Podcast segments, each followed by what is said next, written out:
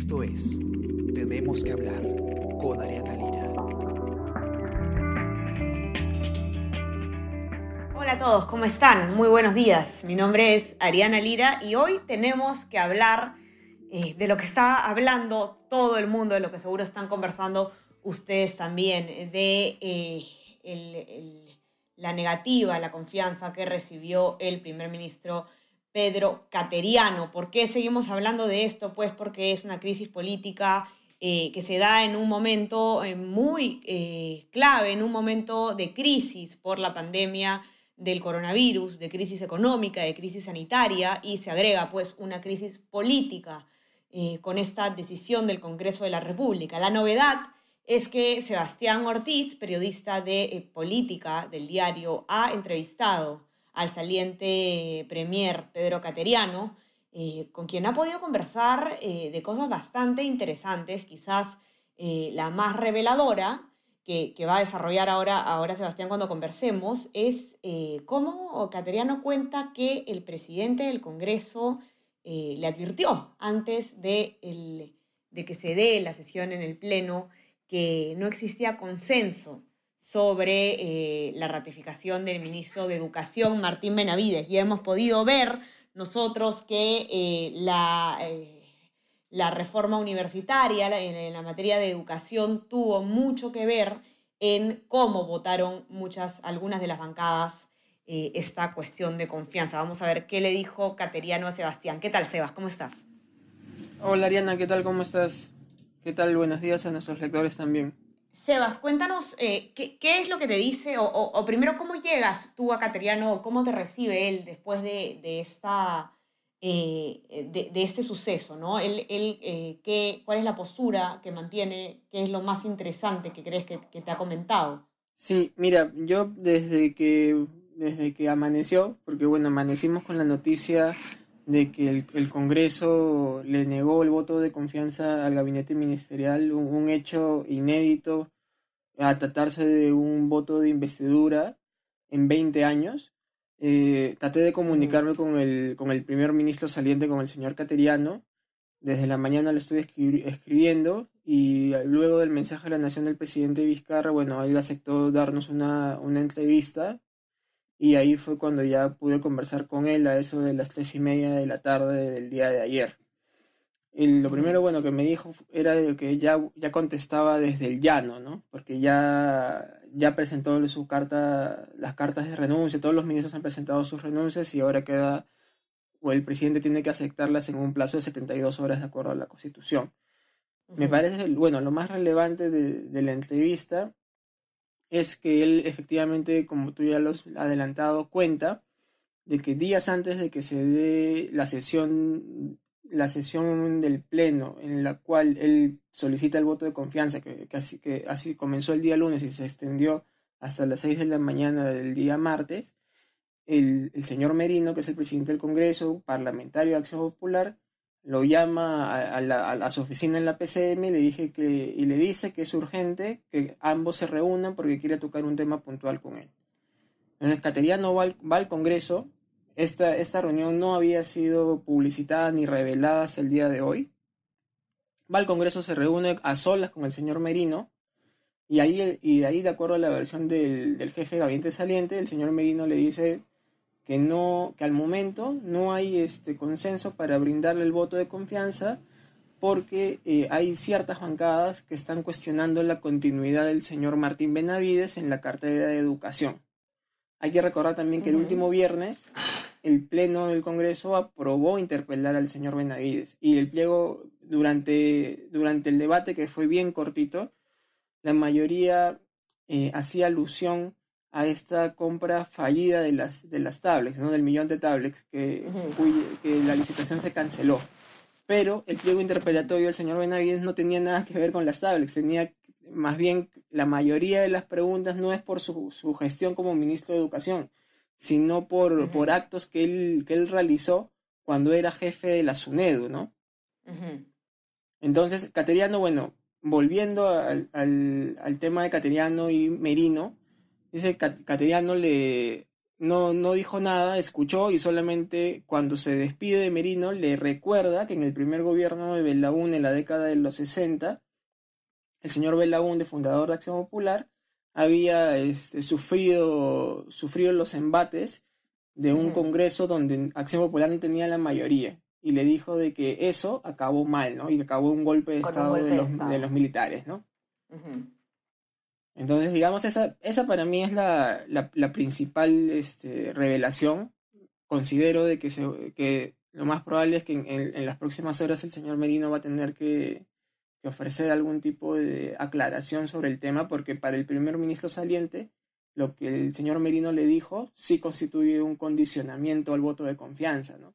Pero eh, ciertamente, como yo he señalado el día de ayer en mi intervención final, ya estaba advertido de esto y ciertamente eh, luego de la reunión con el presidente Merino yo le informé de este diálogo al propio presidente Vizcarra y con él quedamos en que no nos íbamos a someter a emplee usted el término que, que considere, pero no nos íbamos a someter a esta clase de prácticas.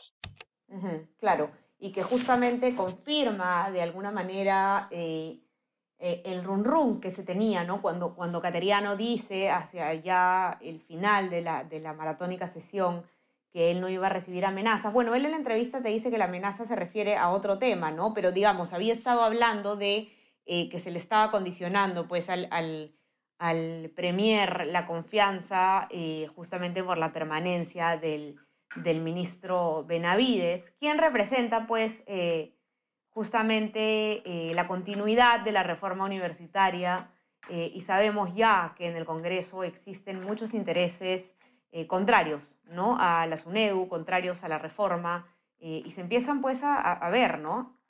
Y, no es, y no es nuevo, ¿no? No es, no, es, no es nuevo, porque digamos el Congreso que fue disuelto censuró a, a Jaime Isabel el ministro de Educación que venía del gobierno de Humala y que había sido promotor de la reforma universitaria. Luego, el Congreso le niega el voto de confianza al gabinete Zavala cuando Zavala presenta una cuestión de confianza para avalar la continuidad de la ministra de Educación, Marilu Martens, que también era en la misma línea de Isabela, a favor de la reforma universitaria. Y hoy, ya con un nuevo Congreso, después de la disolución del anterior, se repite una vez más este escenario, ¿no? Que hay intereses en el Congreso en contra de la reforma universitaria y hay, hay partidos que claramente están vinculados a universidades, ¿no? El señor José Luna Morales, hijo de, José Luna Galvez, fundador de Podemos Perú, durante el debate del día de ayer fue uno de los primeros que participó, dijo de que criticó que el señor Cateriano hubiese ido al, pleno del Congreso con dos ministros cuestionados como Benavides y también María Norenta Alba, sobre quienes pesan bueno, si es que continúan interpelaciones en el Parlamento. Ok. Y ahora, eh, bueno, más allá de los intereses eh, que, ya se asoman de manera escandalosa, ¿no? En el plano de la educación, como, como comentabas, eh, hay, hay, más cosas interesantes, ¿no? Que, que, te comenta, que te comenta Catriano. Para él, ese diálogo con Merino, sin duda, él dice, ¿no? Sin ninguna duda, significó un condicionamiento. Eh, estamos viendo, Sebas, un, el comienzo, digamos, de, un, de una nueva crisis entre poderes, entre el Ejecutivo y el Legislativo, eh, tal como habíamos observado en el Congreso anterior, ¿no? La diferencia es que eh, hoy en día el presidente Vizcarra ya no puede tener como as bajo la manga una disolución del Congreso, porque estando ya un año del cambio de gobierno, la Constitución no permite disolver el Congreso, ¿no? Eh, lo que va a tener que hacer ahora el presidente es eh, eh, negociar con las bancadas y pues colocar a un, a un premier que pueda de cierta forma transar con, con el Congreso. ¿Cuáles son las, digamos, las, las movidas en Palacio de las que tú puedes haber escuchado cuando has estado conversando con, con el saliente premier? En, en la mañana eh, Cateriano se reunió con, el presidente Vizcarra eh, en Palacio de Gobierno y luego comenzaron a llegar los otros, los otros integrantes del gabinete. Hasta el momento no hay, este, digamos, una decisión tomada en Palacio de Gobierno. Por eso es que también el presidente Vizcarra cuando emite su pronunciamiento en la tarde, señala de que se va a tomar el tiempo que le concede la norma, ¿no? Y la Constitución le dice que tiene 72 horas, ¿no? Para aceptar la renuncia y nombrar un nuevo gabinete. Lo que sí es que desde algunas bancadas como Acción Popular y como el Frente Amplio, digamos, han expresado o han dicho que ven con buenos ojos, que verían con buenos ojos una eventual designación de Pilar Macetti, la actual ministra de Salud, a la PCM.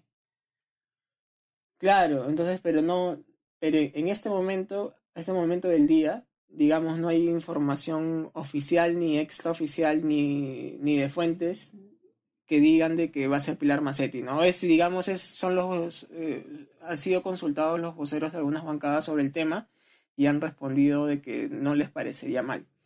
Otra cosa que, que Cateriano menciona y que, bueno, que en, la entrevista es que él, comienza a, a decir eh, que habló, por ejemplo, con algunos líderes de los partidos políticos, ¿no? Porque hay que recordar que antes de la presentación del gabinete cateriano se reúne con ocho de las nueve bancadas, ¿no? La, única que no, que, no, que no fue a los diálogos convocados por la PCM fue Unión por el Perú, pero el resto de bancadas sí acudió.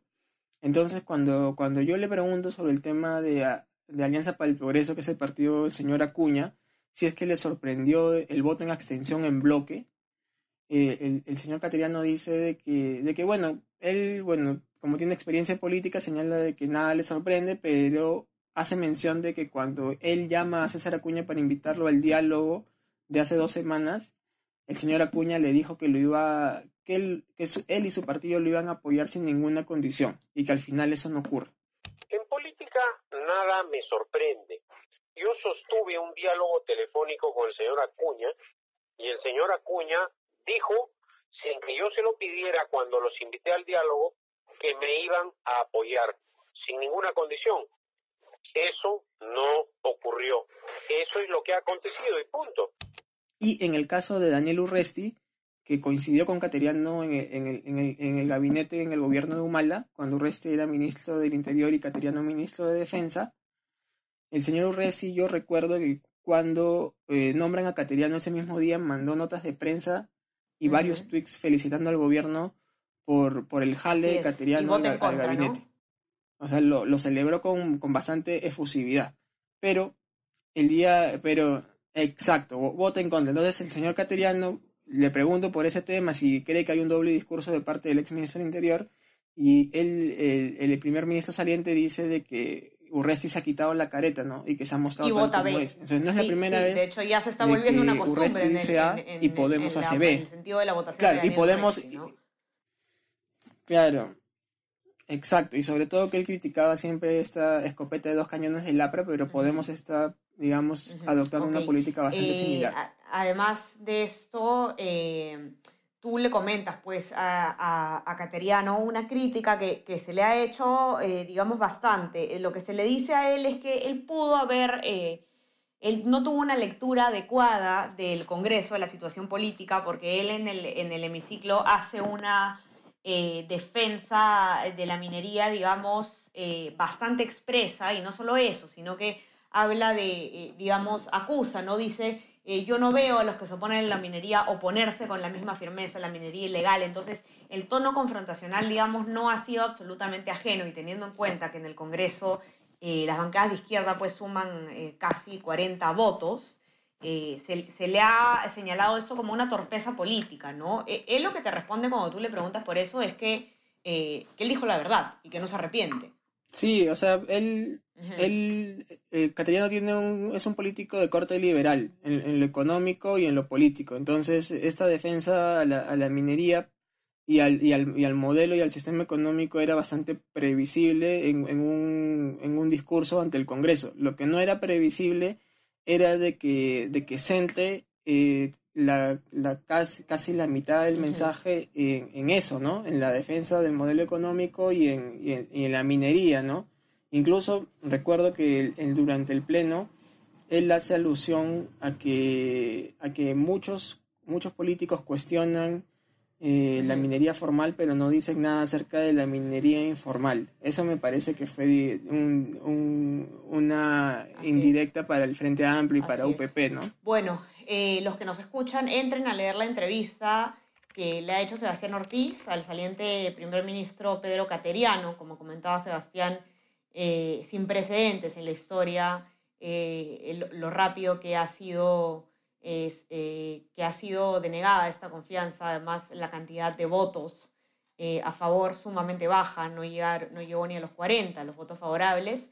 sin duda esto va a marcar pues el inicio de una nueva de una nueva etapa en, en, la relación entre el Congreso y el Ejecutivo, estando a menos de un año ya de el, el cambio de, de, gobierno. No se olviden también de suscribirse a nuestras plataformas de Spotify, Spreaker, Apple Podcast y, y SoundCloud para que puedan escuchar todos nuestros podcasts y también a nuestro WhatsApp El Comercio Te Informa para que a lo largo del día les pueda ir llegando lo mejor de nuestro contenido y síganos en las redes, estén atentos a nuestra web y a, nuestro Facebook, a nuestro Twitter, para que no se pierdan eh, nada de lo que va pasando en esta crisis política que, que, aflora esta semana. Gracias, Evas, por acompañarnos. Dale, Ariana, que tengan buenos días. Cuídate, buen día y ustedes también, que tengan un excelente día. Ya conversamos mañana. Chau, chau. Tenemos que hablar. Esto fue El Comercio Podcast.